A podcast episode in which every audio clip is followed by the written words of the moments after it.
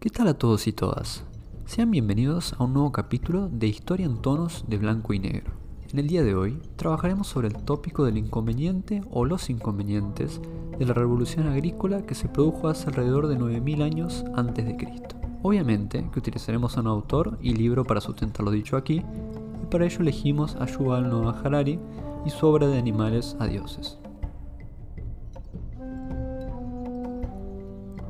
Para ponernos un poco en contexto, hasta la fecha indicada, el ser humano, cuya especie es el Homo sapiens, se había organizado para subsistir a partir de la actividad de caza y recolección.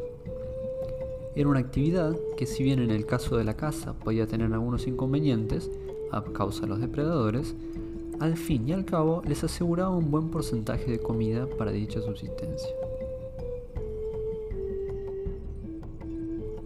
Sin embargo, paulatinamente, a partir del año 9500 a.C., el hombre descubrió que ciertas especies de plantas que ellos recolectaban de manera silvestre podían ser domesticadas y cultivadas. Lo mismo con algunas especies animales. Ahora, esto no sucedió de manera igualitaria alrededor de todo el mundo, sino que más bien el proceso fue lento y en áreas específicas. ¿A causa de qué? Necesariamente como consecuencia de que no todas las plantas que crecían sobre los diferentes espacios podían ser domesticadas. Es por ello que los estudios realizados por el autor hacia las fuentes comenta que las zonas de mayor incidencia de cultivos y domesticación animal fue el centro de América, el área andina, luego por otro lado el norte de África y Levante, y por último China.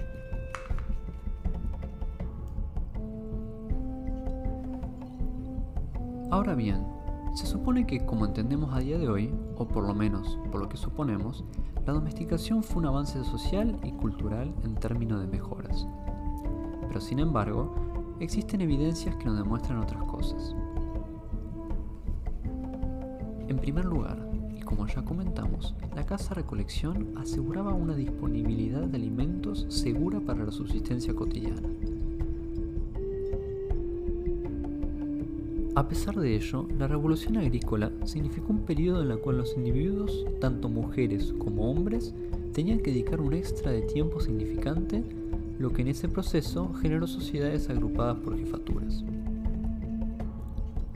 Por otro lado, el origen de las conocidas élites antiguas que vemos en Egipto, Levante o incluso en América en el área central y andina tienen origen en este proceso, Otra de las causas negativas de este periodo fueron el surgimiento de nuevos problemas para el ser humano, como las hambrunas por las malas cosechas, las epidemias de enfermedades y las guerras y enfrentamientos. Para obtener una actitud crítica frente a este esquema, no debemos caer en una actitud pesimista. La revolución agrícola es entendida como parte del progreso natural del ser humano en relación con el ambiente. Sin la posibilidad de crear excedentes, no se podrían haber desarrollado otras actividades como las creencias, las artesanías especializadas y demás. Ahora ustedes, para repensar, ¿qué mirada poseían del proceso de la revolución agrícola hasta el momento?